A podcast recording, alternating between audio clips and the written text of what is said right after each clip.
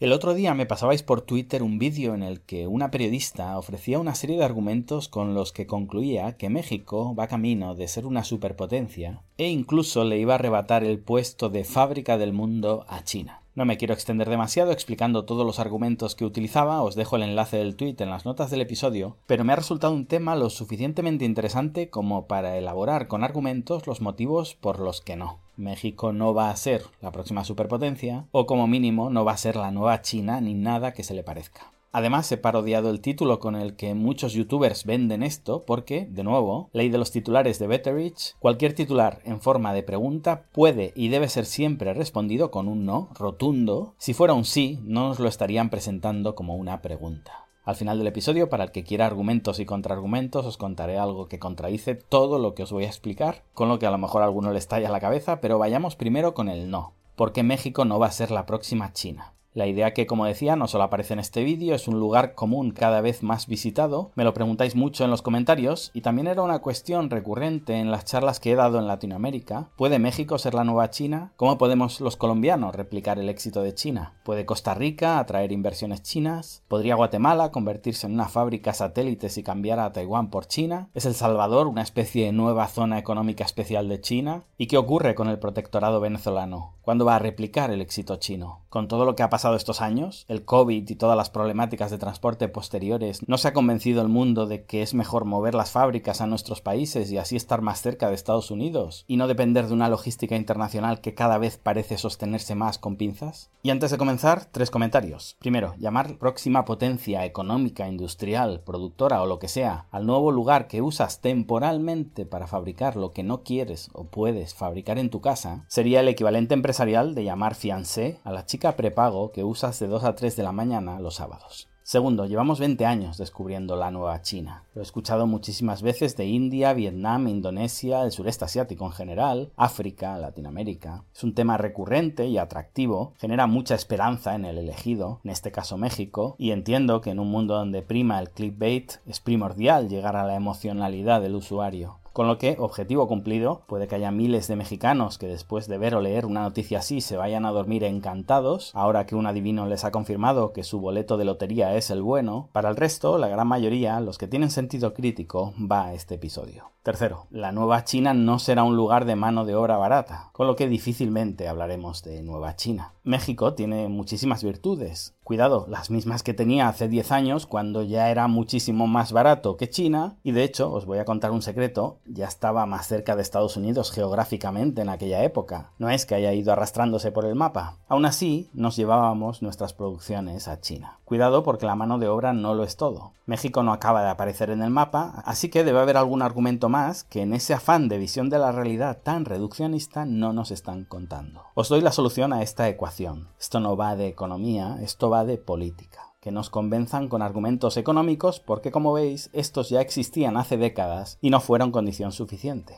Y es que quizá nos están usando un poquito. Está bien que México o alguien en México se emocione, te sienta bien este vestido y el marido casado te está eligiendo esta vez a ti. Disfrútalo mientras te dure, pero que sepas que aquí no hay amor. Solo está castigando a la chica anterior y te usa a ti para ello. Si lo tenemos claro, adelante, sácale todo lo que puedas, pero por favor no te enamores. Lo he explicado en varios episodios, he hecho muchas relocalizaciones de fábricas y esto no es un clic, no es tan fácil. México no tiene fábricas ociosas, ni infraestructuras ociosas, ni personal cualificado ocioso. No está todo el mundo parado esperando que tú lleves tu producción allí. Puede haber un margen de aumento de la producción, de escalabilidad, pero no puedes de la noche a la mañana multiplicar por 10 tu capacidad productiva, ni por 2, ni siquiera por 1,5 y China no es medio México, sino 15 Méxicos. Está bien que se intente, se publicite, al final en algunas cosas tendrá sentido y en otras no tanto, la realidad es heterogénea. Pero venderle a los mexicanos, que ahora son ellos los elegidos, me parece un relato muy pobre.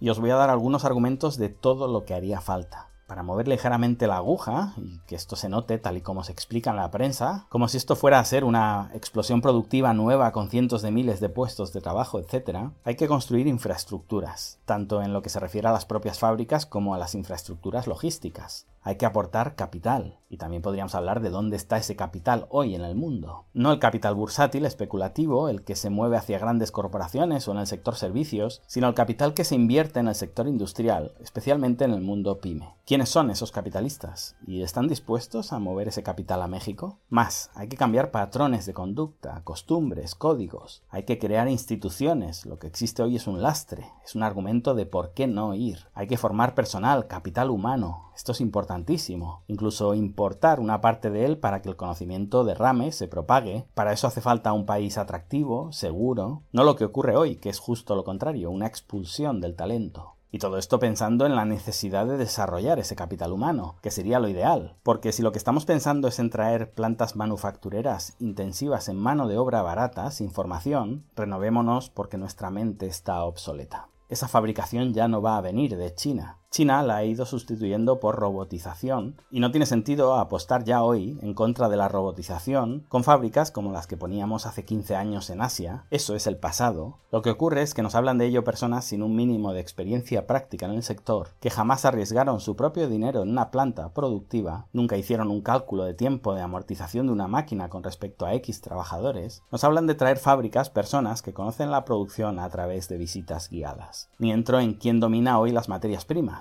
Da la sensación de que hay una mente maestra, un comité de expertos de un politburó que se desborda en cuanto llueve un poquito o es incapaz de tapar los baches de las calles, pero al que de repente se le ocurre construir pistas de esquí y si en México el clima no acompaña, pues peor para el clima. Las materias primas están bajo el control de China. Por eso es China quien está desarrollando el sureste asiático. Es China quien está desarrollando África. Si hay una mínima opción de que pase algo de lo que se está contando, no es jugando contra China, sino con China. El comercio es competición, pero sobre todo es cooperación. Y cuando hablo de materias primas, no estoy pensando solo en cobre, litio o tierras raras, sino en una concepción más abierta del concepto materias primas. Insumos, componentes, partes. Las baterías están en China. Tesla ya ha pasado por el aro. ¿Tendría sentido mover una fábrica de coches a México para no depender de China? Para atender tu mercado local sí tendría sentido. Para pelear contra China no mucho. Las baterías se las vas a comprar a los chinos. Hace falta mucho más que voluntarismo para mover, trasladar la fábrica del mundo caprichosamente de un punto del globo a otro, solo porque hoy te has peleado y ya no te viene bien la realidad en la que vives. También, por entender de dónde salen este tipo de ideas, es comprensible. Estados Unidos no tiene mucho que ofrecer, esta es una carta, y la pueden jugar bien para retrasar el avance de China en Latinoamérica.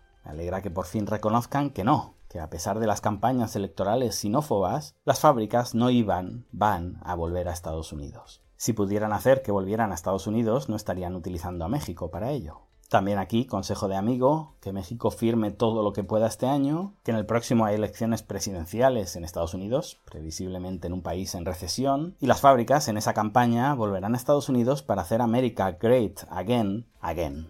Tenéis varios episodios sobre ello en el canal. Las fábricas van a elegir estar cerca de los mercados de destino, primando proximidad sobre costes de mano de obra. Y aquí México sí tiene algo que obtener, pero sobre todo van a primar los mercados eficientes con fiscalidad amigable y a México esa música ya no le hace tanta gracia. La mayor parte de los países, de los burócratas, ven una fábrica y no ven inversión, trabajo, un proyecto arriesgado, ven una base imponible. Con lo que si para que venga esa fábrica tengo que reducir la alícuota, no sé para qué la quiero. Otros países, en cambio, que entiendan mínimamente la curva del AFER, quizá piensen, bueno, le voy a cobrar pocos impuestos, pero eso que me llevo. Es decir, llevado al extremo, en el futuro, ceteris paribus, moveremos más fábricas a Suiza que a Marruecos. Y esto se debe a que la mano de obra es cada vez menos significativa. De hecho, la gran ventaja de México no es estar hoy en un lugar de mano de obra barata, que eso puede contar algo en el hoy, sino estar mañana en un lugar sin costes arancelarios hacia Estados Unidos, que es lo que de verdad cuenta. Y aunque la mitad del mundo está en modo acuerdos de libre comercio y la otra mitad está en modo autárquico, sustitución de importaciones, proteccionismo, etc., la verdad es que los costes arancelarios no son tan críticos, todavía, comparados al menos con todo el resto de la presión fiscal habitual. En cualquier caso, sí, el NAFTA es una ventaja para México. Dicho de otra manera, no es que México le gane a China, que no lo hace, es que México le gana a Guatemala, Honduras, etc.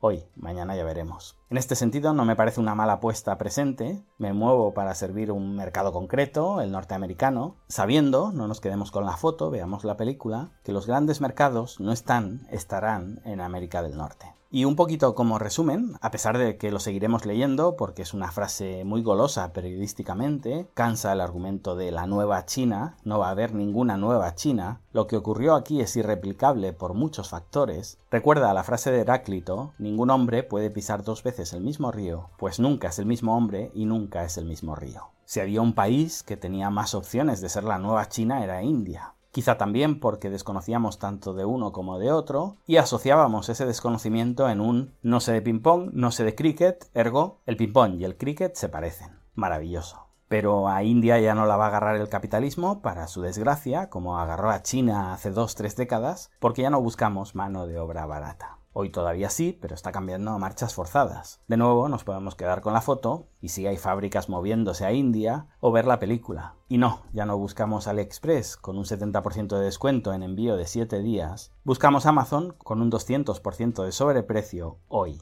Por eso AliExpress está abriendo megacentros para estocar en destino, porque la película tal como iba acababa mal. Durante varios siglos el comercio ha sido un equilibrio distancia-coste cuánto me alejo para producir barato versus cuánto me acerco para servir rápido. El consumidor, el mercado, hoy pide otra cosa, y la robotización rompe la baraja. Ya no necesito alejarme para llegar a mano de obra barata, ahora considero otros factores, el suelo, el coste de la energía y sobre todo la presión fiscal. Ahora sabemos lo que ya sabíamos, que las fábricas no van a volver a Estados Unidos, ese argumento solo servía para cautivar a votantes torpes, van a volver a México. Bueno, una parte quizá, no van a volver, van a ir bien por México. Para los que busquen una solución temporal es una buena opción, pero dudo de los grandes megaproyectos que se rentabilicen a largo plazo. Muchas cosas pueden suceder en México, en Estados Unidos y en el NAFTA, y quizá este es un long shot. Diversificar me parece una buena idea, estar cerca de tus mercados de destino otra, pero me cuesta muchísimo ver en México cosas que veo en China. Las ganas de trabajar, la ambición, el objetivo final de hacerse rico, no de prosperar, de hacerse rico. Creo, y esta es una autocrítica, que Latinoamérica, España, etc.,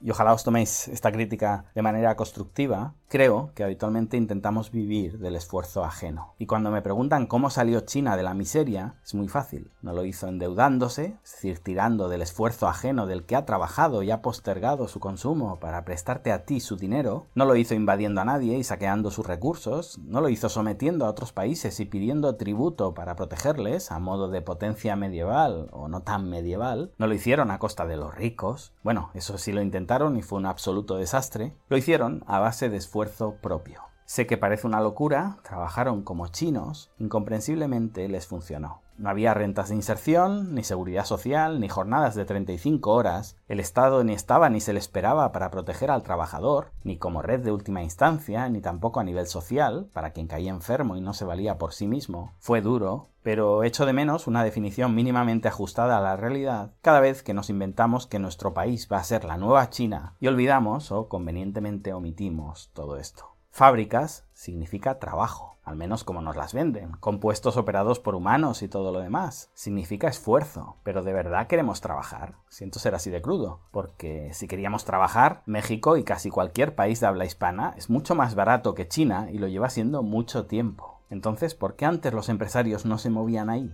¿Por qué no sacaban un listado de dónde se paga menos por un trabajador en Latinoamérica y movían en masa todas las fábricas ahí? ¿No sería la panacea de los empresarios? Perdonad que degrade tanto el nivel de la conversación, pero es que a veces parecen argumentos creados por un estudiante de primaria. Y yo tengo la respuesta de por qué los empresarios no iban, pero es muy cruel. Llevo década y media moviendo fábricas a Asia. Creo que conozco un poquito la preferencia revelada de las decisiones empresariales en este ámbito. Pero si queremos pensar que han llegado los Reyes Magos, y esto será dinero fácil, sueldos altos y prosperidad, con el mismo nivel de esfuerzo que teníamos ayer, lo siento, esto no funciona así, esto no va a suceder. En fin, dicho todo esto, y giro de guion inesperado, me voy a México. Si todo va bien, en un mes estaré por allí y ahora me vais a decir, pero Adrián, después de defender todo lo que has defendido, ¿cómo nos puedes decir esto? Pues efectivamente no me dedico a defender lo que me gustaría o lo que me vendría bien, que es que las fábricas se movieran a México, me dedico a relatar lo que pienso. Y como al final mi canal pasa sin pena ni gloria por la red, pero hay cientos de canales contándoos que en México va a haber una explosión de inversiones, cada vez tengo más clientes que preguntan si tenemos oficina allí porque han oído algo en prensa, y voy a contradecir todo lo que os he contado porque como sucede en bolsa, con la religión o con las supersticiones, lo importante no es lo que piensas tú, lo importante es lo que piensan todos.